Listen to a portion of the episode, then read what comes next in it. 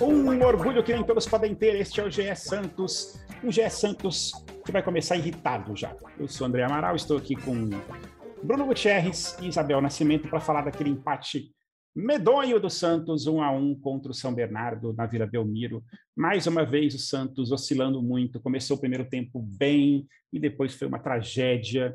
E Carilli começou o vaia, enfim, não está legal o começo do ano do Santos. Cinco jogos, dá para dizer que o Santos jogou apenas dois tempos bons, que foram o primeiro de ontem e o segundo contra o Corinthians no clássico. Isabel Nascimento, a maior, melhor e mais mais vingativa youtuber de todos os tempos, que eu tenho certeza que na hora que saiu o gol ontem do, do Marcos Leonardo, você foi ali e postou no Twitter. É, o problema era atacante mesmo, só para dar aquela cutucadinha no Caio Jorge. Não fez isso, não? eu adoro, adoro esse, esse negócio do Caio. É muito bom. É engraçado, né? Tem umas coisas que não importa o que aconteça, sempre volta, né? Esse uhum. tweet sempre aparece no meu Twitter toda vez que Marcos Leonardo é, marca. E assim, acho que o legal, né, Amaral, é que não foi só um gol, foi muito bonito o gol, a construção. O Ângelo fez uma baita jogada, né? Então, assim, não é simplesmente aquele gol meio tipo Marcos Leonardo contra o Grêmio, sabe? Só faltou entrar dentro inteiro, dentro do gol. Eu acho que não, acho que foi um gol que, poxa, depois, né, depois do Gularzão ali, ai, Jesus. Se o Gularzão tivesse feito aquele gol, eu acho que o Santos teria até feito um placar extenso, sabe? Um 3 a 0 uhum. Eu não acho que o Santos tomaria a, a a virada se o Goulart não tivesse errado, que assim, proporcionalmente para a carreira do Goulart foi um, um, erro interessante, né? Assim, um inacreditável quase. Não foi é... inacreditável, mas foi, uma, foi uma, perda de, de, gol ali meio ruim. Né? A bola meio que é. sobrou é... para ele ali, do nada. Mas eu acho que um pela né? dimensão, né? sabe? De quem uhum. é, poxa, se cai no pé do Sandro e você vai pensar, pô, não é um cara que normalmente finaliza, beleza, mas é isso, Amaral. Eu acho que eu fico muito triste porque a gente viu uma evolução e ainda não engoli a frase que o Carilli falou que o ponto fora da curva foi o jogo contra o Corinthians. Eu acho isso muito ruim, porque, como eu falei, não é um baita Corinthians. Uma coisa é você ganhar de um, desse Palmeiras, uma coisa é você ganhar daquele Corinthians que queria derrubar técnico, sem Cássio, sem William, sem Cantijo, sabe assim? Inúmeras pessoas. Então, eu acho que é muito pouco você tratar uma vitória no clássico como um ponto fora da curva e todo o resto como normal. Eu acho que esse momento a gente está bem desanimado. É verdade. Algumas coisas me irritaram no Carilli ontem. Uma até ele se justificou durante a coletiva, que foi ter tirado o Ângelo. Ele falou depois que o Ângelo estava com uma questão no tornozelo e que, é, enfim, ele que sabia disso e que não podia, enfim... Ele quase encomendou a foto depois, né, que o Ângelo postou. Exatamente. Ele quase falou, pelo amor de Deus. Me salva, amigão. Pisa, pisa no seu pé, pelo amor, dá uma pintada, pega uma, ma uma maquiagem, faz pois um é. blush, porque, pelo amor de Deus. Mas além dessa coisa que você falou do, do do ponto fora da curva, ele falou uma outra coisa ontem que foi uma coisa do tipo, não, o Santos é muito tá muito vertical, tem que ficar mais calmo. Qual é, cara? Tem que voltar o, o, o time, o time tem que ficar na defesa? Foi isso, Bruno? Eu senti ele meio sendo... confuso. Assim, até é. o Bruno vai falar melhor que acompanha a coletiva, mas assim, eu acho que é talvez se a gente voltar a ter dois atacantes, meu filho, você que tem que pensar não sou eu que tenho que te falar, ah, eu acho que é meu. Não sei, testa no treino, entra com Marcos Leonardo e Batistão, vê se dá certo. Já tem dois jogos que o Batistão não entra, que era um cara que estava entrando bem. Não sei, tirar o Ângelo, será que era melhor colocar o Batistão? Não era melhor tirar o Ângelo, né? Mas eu acho que ele na coletiva parecia muito mais um, uma reunião para entender o que todos nós íamos fazer junto com o Santos. E não, meu filho, quem tem que decidir é você. Como é que foi sua impressão da coletiva, Bruno? Você que esteve na Vila Belmiro. Opa, bom dia, boa tarde, boa noite, André, Bel, todos os ouvintes do nosso GE Podcast. É, essa questão do ser muito vertical, o que ele reclama, e ele já havia dito isso, acho que contra o Corinthians, se eu não me engano, é que o Santos pega a bola e quer partir para cima toda hora, quer impor velocidade e às vezes fica um jogador contra três marcadores, quatro, e sendo assim não vai resolver, entendeu? É, é muito mais difícil você toda hora partir para um, um contra um, um contra três, às vezes, né? Do que parar, respirar, cadenciar o jogo, trabalhar a bola, esperar o melhor momento para você agredir o adversário. É isso que o Carilli estava cobrando é, um pouco do elenco, né? De saber o momento de parar e respirar. Ele fala muito do equilíbrio, de buscar o equilíbrio. Então ele quer esse equilíbrio. tem que ter a jogada mais aguda, o lançamento, como teve ontem, por exemplo, o Zanocelo lançando o Madison, que cruzou a bola para a área, enfim. Mas tem que também saber o momento de dosar, de tocar a bola, de ter paciência, até para não cansar muito rápido. Né? O Santos, com esse ímpeto ofensivo que é natural do, do time, às vezes acaba forçando muito também a parte física. Apesar também que o Carilli acredita que essa oscilação que o Santos demonstrou, especialmente contra Guarani e contra São Bernardo, não pode ser tanto culpa da parte física, porque o Santos foi recuperar uma partida ruim contra o Corinthians. Né? Fez um segundo tempo muito bom depois de um primeiro tempo abaixo.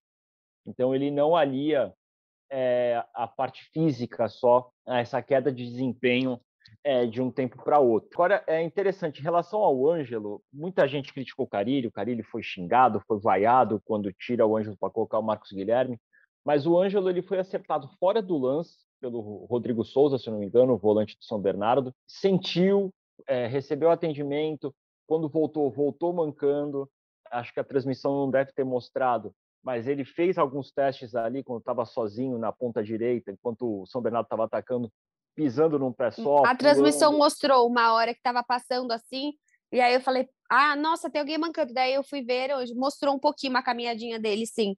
Mas é aquela coisa, tipo, a gente já pensa, ah, o Ângelo, ele, ele, ele é muito. tem muita vontade de jogar, né? Acho que, acho, acho que isso foi estranho. Eu acho que esse até foi o problema, porque ele mancou durante todo o final do primeiro tempo. Era visível que estava com uma certa dificuldade para andar. E voltou para o vestiário e o menino queria jogar talvez o Carilli, se fizesse essa substituição no vestiário e a assessoria de imprensa do Santos avisasse, ó, oh, o Ângelo saiu porque está sentindo dores, está com o tornozelo inchado, a torcida não ia partir para cima como foi com, 15 minutos você pegar e tirar o Ângelo, né? Aí a torcida não entendeu, porque no segundo tempo ele até estava mancando um pouco menos, só que ele ainda estava sentindo dores, assim, dava para ver que o Ângelo ainda tinha um pouquinho de dificuldade para caminhar e tudo, mas acabou caindo nas costas dele quando coloca o Marcos Guilherme, enfim. E assim um pouco depois de tirar o Ângelo, acaba saindo o gol do São Bernardo e aí a Vila Belmiro caiu de pau em cima do, do, do Fábio Carilli. Foi assim também quando apitou é, o apito final da partida, Luiz Flávio de Oliveira, e aí foram todas as vaias direcionadas para o técnico e aplausos principalmente para João Paulo, Ângelo e Marcos Leonardo, que foi o último jogador, né? ele deu entrevista depois da partida, e foi bem ovacionado pelos torcedores. Né? Eles ficam ali aglomerados né, no, na, em cima do túnel de acesso ao vestiário e aplaudiram bastante o, o atacante do Santos. Cara, eu, assim, o, o, isso que você falou, o, Bruno, acho que tem algumas questões. Né? O, eu até entendo e até acho que ouvindo você falar, minha, minha revolta diminuiu um pouquinho, porque faz sentido o argumento do Caribe de querer que o Santos toque um pouco mais a bola, de não querer driblar para cima de todo mundo. E tem aquela coisa de que os jogadores do Santos, principalmente os que vêm da base, tem essa coisa de, de, de ir para cima, de não sei o quê, porque é o vai para cima deles Santos. Né? Mas ainda assim, o, o rendimento do time está abaixo do esperado desse começo de campeonato. Né? A gente falou várias vezes desde o final do Brasileirão que a gente não gostaria de viver um Paulistão como a gente viveu o de 2021. E ontem o vídeo da Isabel Nascimento no canal imparcialmente santista, já era um pouco nesse medo, né, o, o Isabel? Você está com medo já de, de, que o Santos brigue para não cair, em vez de brigar para se classificar ou brigar para alguma coisa mais bacana? Olha, Amaral, não é um medo de cair, não, mas é um medo de, da performance. Posso mudar isso daqui a duas semanas, mas o medo é da performance que está igual a 2021. Né? A gente chega, tem uns tapa na cara, tudo bem, como eu falei no vídeo, uma coisa é uma Libertadores, no outro ano é uma copinha, sim, mas é uma chance de vitória que não teve e que a gente sabe que não vai acontecer tão facilmente. Claro que a copinha, os meninos em geral podem ter mais talentos do que o nosso time principal em comparação aos outros para chegar numa final de Libertadores, sim, com certeza. Mas eu acho que é muito a sensação de que a gente está deixando, sabe? É, é, esse, é isso que me irrita. Então já é o segundo jogo na Vila, nenhuma vitória. Domingo vou estar tá lá. Então vou estarei na Vila eu e meu pai. Vamos ver se muda alguma coisa. Se ganhar, e eu vejo com meu pai se a gente consegue alugar algum espacinho lá perto da Vila Belmiro em todos os jogos, para ver se essa for a zica a gente dá um jeito. Mas eu acho que assim, você é, começa a ver cada vez menos pessoas indo na vila. Uhum. É claro, eu sei que sete horas é um horário muito difícil para o trabalhador, ainda mais eu em São Paulo, fica muito impossível para ir. É, é, é, complicado mesmo, você só atende a Santos. mas né, domingo vai ser quatro horas, é um melhor horário, é o Ituano, que já é um time, por mais que seja um time do Campeonato Paulista, já é um time muito mais bem estruturado. Eu acho que é o medo da não relevância que parece que às vezes se, se coloca nesses, nesses primeiros pontos do, do, do, do campeonato. Acho que nem é medo de cair, porque eu acho que esse time é melhor que o do ano passado. Até lembra no podcast um dos podcasts passados que a gente viu o time que enfrentou o Corinthians e a gente quase chorou porque a gente não lembrava de ninguém daquele time. Mas acho que é isso, é a falta de. Pô, não, não, não tem por que sofrer igual ao ano passado. E acho que o Bruno comentou alguns nomes, mas falta o Bauerman, né? É claro que provavelmente ele não foi vacionado pela torcida, por isso que o Bruno não falou. Eu não sei se daqui a um ou dois meses a gente vai olhar e falar que o Bauerman foi uma melhor contratação do que o Goulart. É verdade, o Bauerman muito bem nesses primeiros jogos, né? Agora, o Goulart, é, acho que vale até para a gente falar sobre isso especificamente. Né? O Goulart, eu estava comparando aqui as notas que a gente deu no GE e que o pessoal do Diário do Peixe, grandes amigos nossos do Diário do Peixe, deu, deram lá no Goulart. Galera, quem deu a nota por lá? Isabel, que já fez isso, inclusive, né, Isabel? Você fazia essas notas também quando você era do Diário do Peixe. Terrível, de... sem saudades. Exato. Tenho saudades do Diário, tenho saudades de Giovanni, um beijo, Anitta, mas assim, nota, se você dá um, dois, cinco, o que for, você vai ser muito criticado. É, é, muito difícil. Como é difícil, não sei se o Bruno faz isso ainda hoje. É, eu sei que o, o tem o destaque do GE, mas acho que no GE, se eu não me engano, vocês dão tipo melhor e pior, né? Não dá todo mundo que aparece. Não, a, a, gente dá as notas, só que a gente destaca, né? Destrincha a atuação é... do jogador três, mas as notas não damos para No diário não, no diário a gente tinha que Textinho destrinchar todas. Cruzes, nossa, é sério, você ia, já teve empresário ligando para eles para falar da minha nota. Ah, não acredito que ela deu tal nota, sei lá o quê. É difícil, cara. A gente deu seis para o Ricardo Goulart e o Diário do Peixe deu quatro e meio. Foi o Christian que fez a, as atuações ontem, grande Christian lá do Diário do Peixe.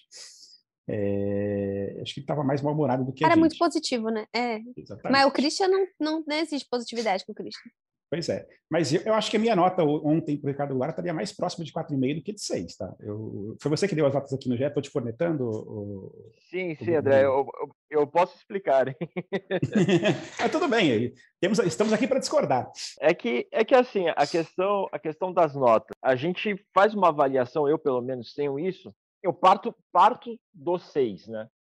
É, se o jogador tem uma atuação regular, tal, vai acabar ganhando um 6. Se ele vai um pouco abaixo, aí a gente reduz e se for acima, a gente vai aumentando. A questão do Goulart é que não dá para analisar o, o Goulart apenas no contexto o jogador. A gente tem que analisar também o contexto do desempenho do time. Uhum. E o, o Goulart, às vezes, ele está sendo refém de um esquema que não que não está funcionando 100%. A gente vê o Goulart dentro de campo, ele está correndo o tempo inteiro, ele está brigando pela bola, ele está ajudando na marcação, ele não está ficando aquele cara, a estrela parado esperando a bola chegar, ele está se movimentando. Só que às vezes a bola também não está chegando. Né? E isso é fruto também de como o time está trabalhando a bola. A questão que o Carille fala de ser muito agudo, às vezes a bola acaba não passando pelo Goulart, porque o Goulart é o cara que está no, no, no esquema tático para justamente fazer essa bola ser mais cadenciada, para pisar na bola, para achar um passe mais curto, mas que possa quebrar uma linha de marcação. Só que essa bola não está chegando no Goulart. E quando chega, não chega muito redonda, chega sempre com muita gente em cima, muita gente marcando. Então o Goulart também não está tendo esse espaço para poder desempenhar um melhor futebol. Mas dentro do que ele está podendo é, fazer dentro de campo, ele está se esforçando bastante. Acho que por isso que vem, vem uma nota 6 porque ele entrou, fez um jogo razoável, mas também está sendo muito prejudicado pelo coletivo. Ele não está conseguindo se destacar porque o coletivo também não está ajudando, né? Quando o coletivo ajuda, as performances individuais acabam se sobressaindo também. Foi o que aconteceu no primeiro tempo até os 35 minutos, digamos assim, quando o Santos ainda teve um, um grande domínio do jogo. Né? Uhum. Né? Quando o time está se portando bem, aí o Ângelo se destaca, o Marcos Leonardo aparece, o Madison aparece na área para cabecear, o Lucas Braga se destaca. É, a gente não vê a defesa sofrendo tanto, mas quando o coletivo não funciona, aí a, as deficiências também aparecem, né? Aí o Ricardo Goulart já não aparece tanto, o Kaique falhou muito ontem, uhum. é, é, normal até, né? É um jogador jovem, tudo, mas estuou a atuação do Bauerman em comparação ao Kaique. O Felipe Jonathan foi disparado o pior jogador do Santos no, no, Mais no jogo. vez. né? Errou demais, principalmente no segundo tempo. Parecia que ele estava querendo se livrar da bola toda hora. E quando ele se livrava da bola, a bola caía no pé do São Bernardo quase sempre, não passava do meio de campo, errava a passe. Ele tentou um passe para o Camacho, que tacou o Camacho na fogueira e armou um ataque para o São Bernardo. Então, assim, é, e a gente tem que avaliar tudo isso, não é só avaliar o desempenho individual, mas também a individualidade dentro desse coletivo. Acho que por isso que eu tive um pouco mais de boa vontade com o Goulart em relação ao nosso colega do Diário do Peixe.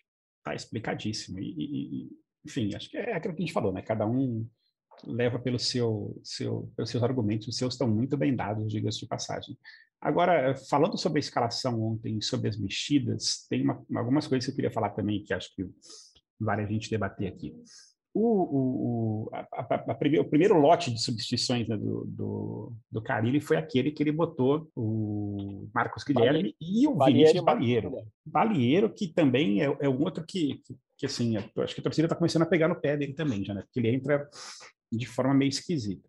E aí, na segunda leva de substituições, o Carilli botou Pirani e o Lucas Braga, que é porque a torcida, se, se fosse a torcida para escolher, com certeza seriam os dois que a torcida colocaria logo de cara. Né?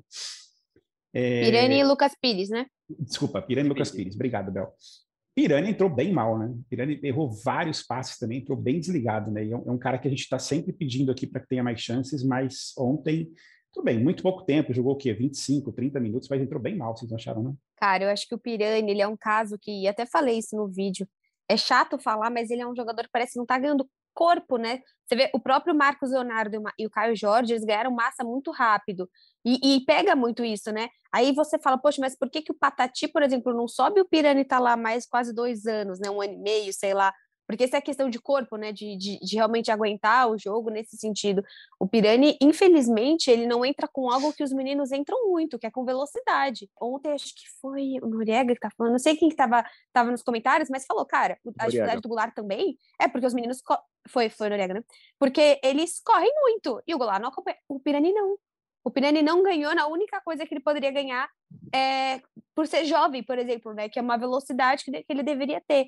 E eu fico muito, muito triste, assim, porque ele é um jogador bom, ele é um jogador que quando vai bem, ele vai muito bem, e ele faz a diferença na partida, mas ontem não foi bem. Eu acho que, assim, as entradas talvez o próprio Marcos Guilherme, não tem o que dizer, porque ele entrou até que bem nos últimos jogos. O Balheiro, eu não achei que entrou tão mal assim, e também tem um ponto, né? Camacho o terceiro cartão, então vai ser Balheiro no final de semana. Uhum. Então também não sei se já foi uma questão para Camacho não ser expulso no jogo, que ele estava jogando mais duro, e já para o Balheiro fazer esse, não esse teste, né? Porque o Balheiro vem entrando. Eu acho que a, a, foi tudo muito errado, assim. Tirar o Ângelo foi errado, mas tirar o Ângelo para colocar o Marcos Guilherme, aí você tira o Zanocelo, que eu não entendi o porquê, e põe o Pirani, e aí você vai tirar o. E, e, desse tempo todo vai mantendo o Goulart, que não estava bem. Foi, eh, o Carilli ontem errou. Ontem acho que a, a derrota teve parte do Carilli, sim. Mas acho que de derrota todo não, foi mundo... empate. Desculpa. É que, desculpa. foi tão ruim mesmo que a gente acha que foi derrota, né? É verdade, foi ruim. Pra mesmo. gente empatar na Vila com o São Bernardo é derrota, simples. É derrota. E tem que ser, entendeu, Amaro? Eu acho que esse é o meu ponto. Tem que ser derrota. Tem que voltar pé da vida para casa, sabe? Eu acho que esse é o sentimento que a gente quer do, do jogador. Mas eu tô pensando se alguém ontem entrou efetivamente bem, assim. O que eu falei para vocês é, eu sinto falta do, do Batistão. Eu acho que é um cara que não teve sequência, entra duas vezes bem, e aí para de entrar, eu acho, acho estranho, acho errado até. Ah, em relação à questão do Pirani, eu acho que ele está começando, está começando não, né? Ele está dando um pouco de, de razão para o que o Carilli analisa dele. É um jogador que às vezes sente o jogo, né? que o psicológico às vezes pesa um pouco é, dentro da atuação. Acho que quando ele entra com um placar que entre aspas, é adverso, né? Porque o Santos estava ganhando, jogando bem, tomou um empate. Uma Vila Belmiro que estava ali meio a meio, né? Meio na vaia, meio a, a, batendo palma, tentando fazer o time reagir. Talvez ele possa ter sentido também e aí acaba ele acaba pagando. Parece jogo, aquele né? meme, né, Bruno? Que tem um cara assim com um pauzinho dele, fica tipo tocando, vai, reage, acorda. tipo, vai, Santos, pelo amor de Deus. Sim, e, e, teve um momento, eu não sei precisar a minutagem do jogo, mas que, se não me engano, foi o Lucas Pires que pegou a bola para bater um lateral e parecia que todos os jogadores estavam se escondendo da bola. É, é, o Balieiro estava próximo, o Balieiro Lucas Pires, tá aí um cara que entrou bem. Boa, Bruno. Sim, é, destoou um pouco. É, daí o Balheiro aponta para frente, para ele lançar a bola para frente. Daí o Lucas Braga estava atrás da marcação. O Pirani, ao invés de se apresentar então para receber essa bola, ele tinha já passado da linha do meio de campo.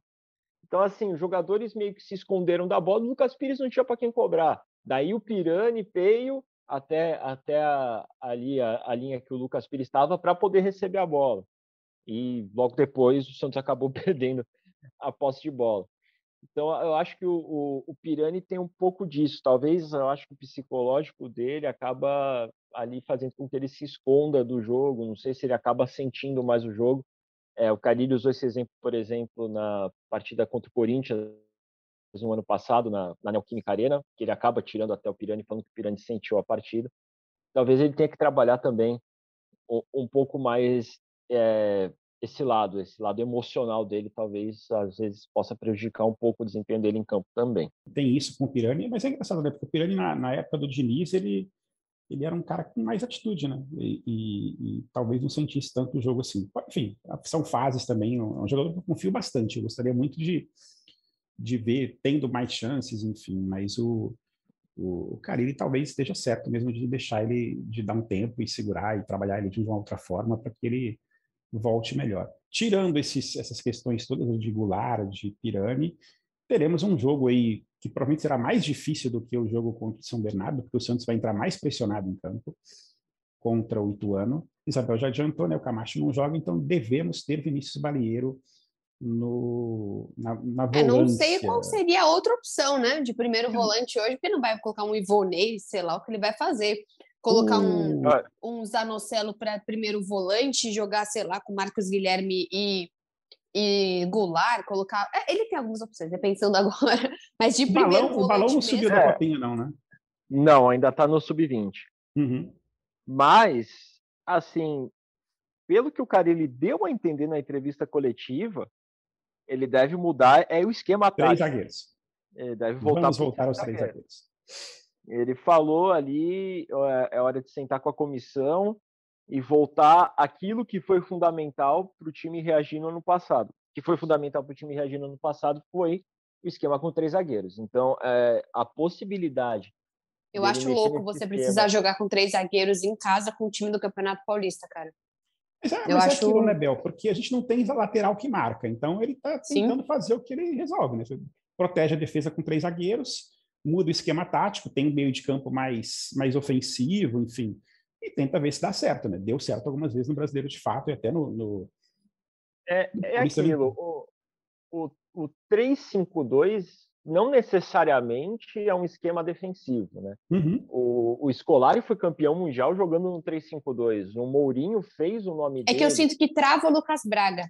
Eu sinto que se ele for o ala, eu acho que a gente perde um atacante. Assim. E o Lucas Braga, é. eu gosto muito dele ele, ele acaba tendo uma necessidade maior de auxiliar a marcação pela esquerda. Né? Acaba segurando um pouco ele por causa disso. Mas, por exemplo, o Mourinho, nos melhores anos dele no Chelsea e na Inter de Milão, ele jogava com três zagueiros. Então, assim, três zagueiros não necessariamente é esse esquema retranqueiro. Depende de como tem as peças e como o técnico vai posicionar essas peças, né? Às vezes pode dar muito certo. Deu muito certo para o Santos, apesar de não ser tão ofensivo no ano passado, né, fez pouquíssimos gols, mas conseguiu os resultados para reagir. Talvez o Carilli esteja pensando nessa linha de ter resultado para reagir e amenizar esse, esse clima de cobrança para depois voltar de novo com, com um esquema com, com quatro defensores. Mas e, talvez eu apostaria nesse Santos Ituano, ele indo para a linha de três zagueiros, às, às vezes voltando o Felipe Jonathan para o meio-campo, onde ele teve um desempenho bom no ano passado, e apostando nesse esquema para ver se de novo funciona. E o Velasquez está quebrado, né? Então não teremos Velasquez. O terceiro zagueiro provavelmente vai ser Luiz Felipe, né? É, o Velasquez está com desconforto muscular. Ele chegou a treinar no gramado um dia antes do, do jogo contra o São Bernardo né? Mas ainda não temos, ainda é dúvida, né? Não temos a garantia que ele vá ser relacionado ou não. Se o Velasquez não for relacionado, aí provavelmente o Luiz Felipe, o Luiz Felipe fica como aquele zagueiro da sobra, né, o central, uhum. enquanto o Kaique pela direita e o Eduardo Bauerman pela esquerda. É, eu acho que também tem, pelo, pelo que o Carilli falou ontem na coletiva, acho que tem uma grande chance de, de voltarmos para esse esquema com três zagueiros, e aí ver como é que ele vai pensar também na frente, né, e até nas próprias opções de banco. Ontem teve uma coisa interessante que ele, é, pela primeira vez, relacionou e deixou no banco de reservas o Juan e o Lucas Rivaldinho, como chama o Rivaldinho mesmo, gente? Lucas Barbosa. Os dois ficaram no banco, né? Ficaram e, não estrearam. Até, ficaram André, e ficaram. Exatamente. Até eu pensando, conversando com, com o pessoal lá da, da imprensa que estava é, cobrindo o jogo também, é, talvez eu se precisasse tirar o Ângelo, colocaria o Lucas Barbosa. Eu também. Pensei a mesma coisa, Bruno. Por que, que ele não deu a chance? Para, assim, é, é, é, um jeito de ganhar a torcida na hora ali, né? Você bota um garoto novo da base, que a torcida tá afim de ver. Tudo bem que você vai tirar o. Tirou o, o Ângelo, mas pelo menos, né? Pois é, mas, né? exatamente. Né?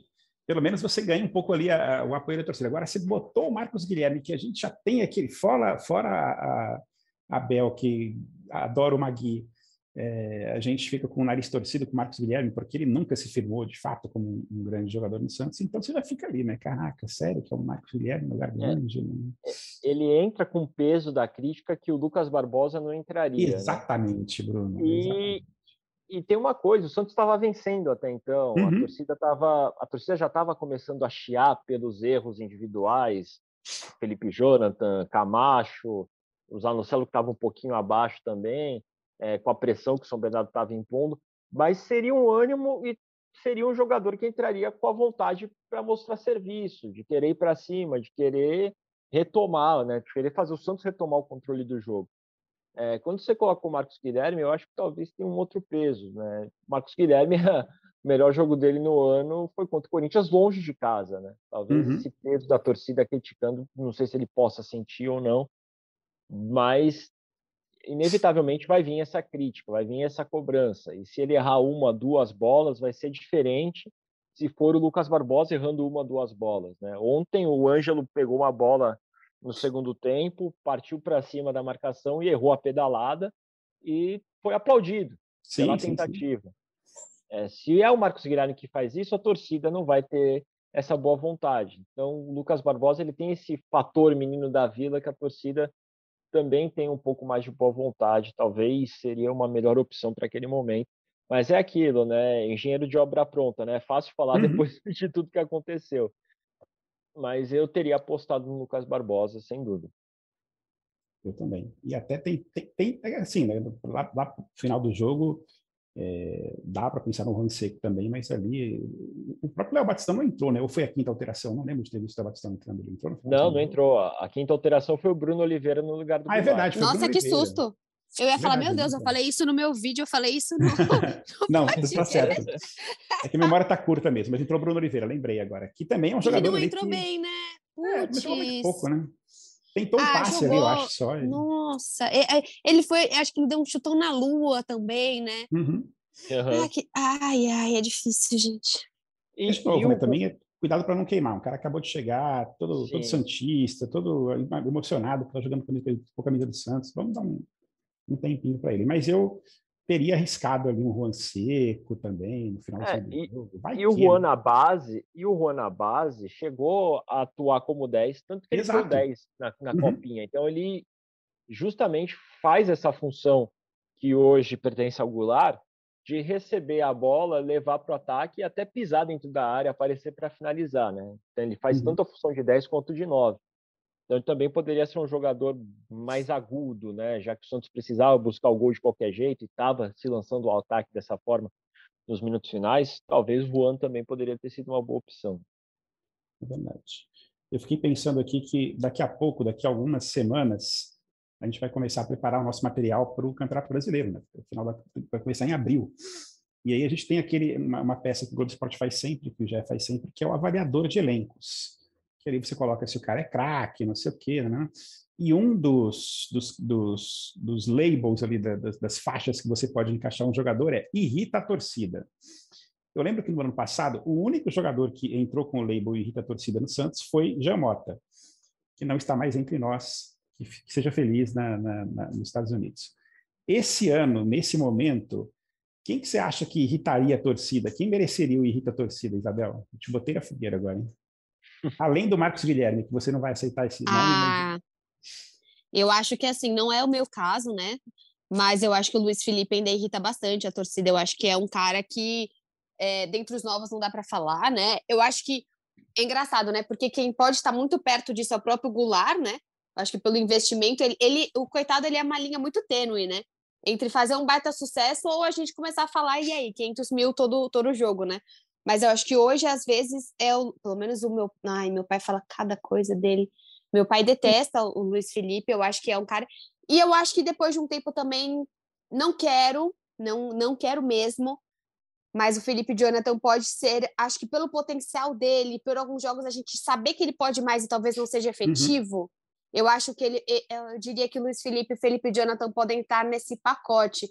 Tô Verdade, fazendo assim. O Felipe um... Jonathan. Para mim é o primeiro da lista, o Felipe Jonathan. Vai ser. É, é porque eu, eu também acho. A gente sabe da capacidade, né? E, e tem outra coisa. A gente sabe da capacidade e a gente tem uma necessidade ridícula de Felipe Jonathan, né? Claro que existe o Lucas Pires, mas peraí, né? É difícil você chegar pro cara e falar, Tô, tua posição, se vira aí e a gente vai dispensar o Felipe Jonathan e você não tem reserva, tchau. Não tem como fazer isso, porque não tem magia mota, né? Aquele cara polivalente, como você bem disse, que jogava nas laterais, jogava no meio de campo, tudo isso.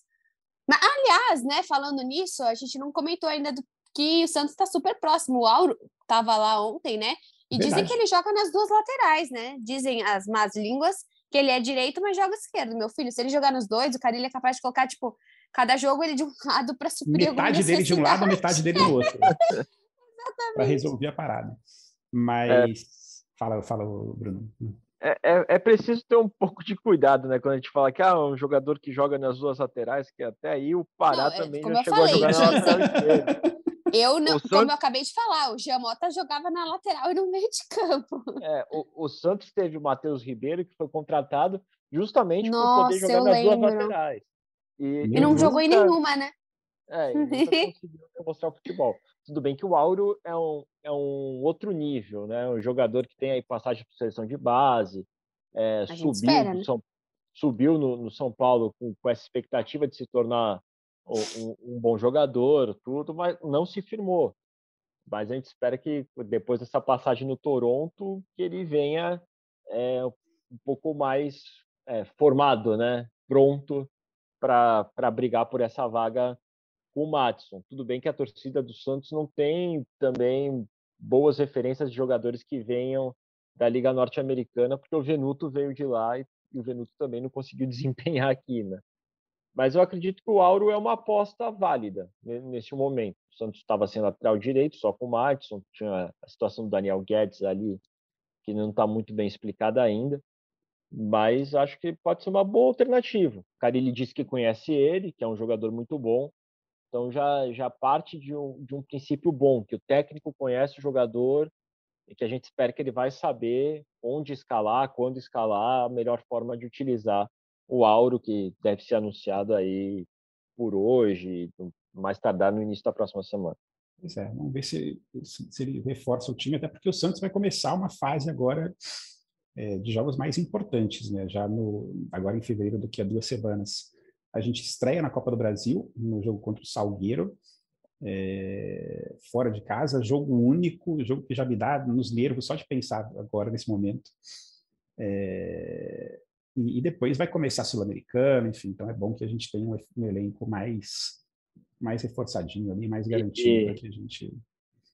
E André, Salgueiro, que é do zagueiro que está concorrendo ao Pusca já, né? Que fez aquele golaço de trás Exatamente. do meio. Totalmente sem querer, né? Vamos combinar. cara deu aquela espanada, deixa eu tirar a bola daqui, porque bola no mato, que é jogo de campeonato, e a bola entrou. Ainda bem que ele fez nesse jogo, que ele nunca mais vai fazer nesse, de novo e não faz contra o Santos. Hein?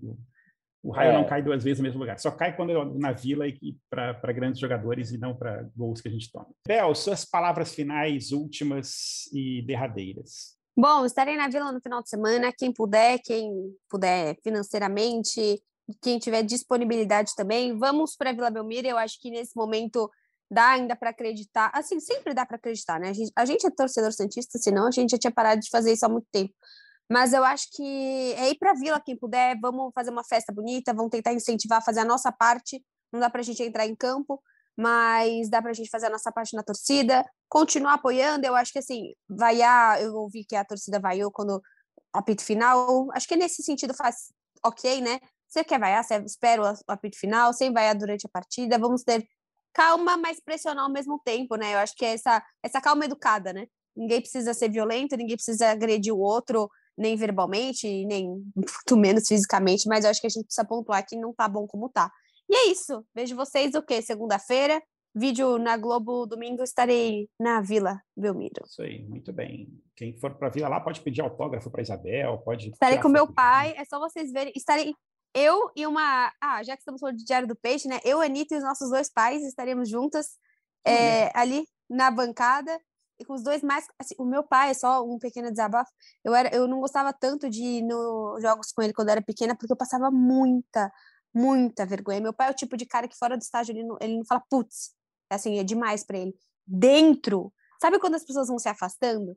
E assim, e, e teve um cara que olhou para ele e falou assim: Eu acho que esse cara vai morrer do coração, acho que esse velho vai morrer do coração. E é real, assim. Então, vai ser legal. Eu e a Anitta compartilhando nossos pais com essa, Bom, o, essa o pressão viu, Santos. Você não viu, mas o Bruno Gutierrez viu que o meu filho, o estado, o estado de indignação que ele ficou quando a gente foi ver o jogo Santos e Botafogo.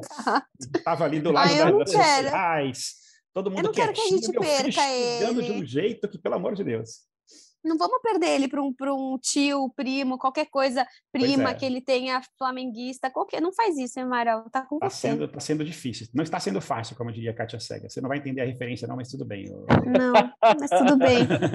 Eu peguei a referência. Bruno Gutierrez, suas palavras finais. Pode encerrar o podcast logo. Um grande abraço para todo mundo, mas você encerra hoje. Vamos lá, André. Com essa referência de Raul Gil, né? É, baseado em Kátia Cega. Estarei na Vila Belmiro também, na minha disponibilidade trabalhista, digamos assim, acompanhando Santos e Tuano.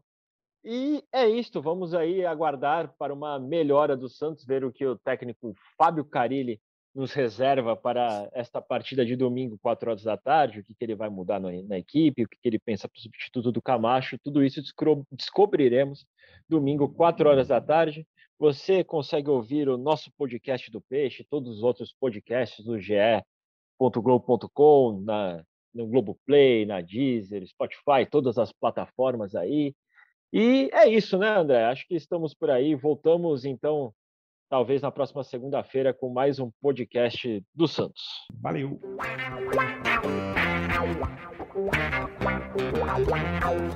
Pelé, dois na barreira, correu, rei!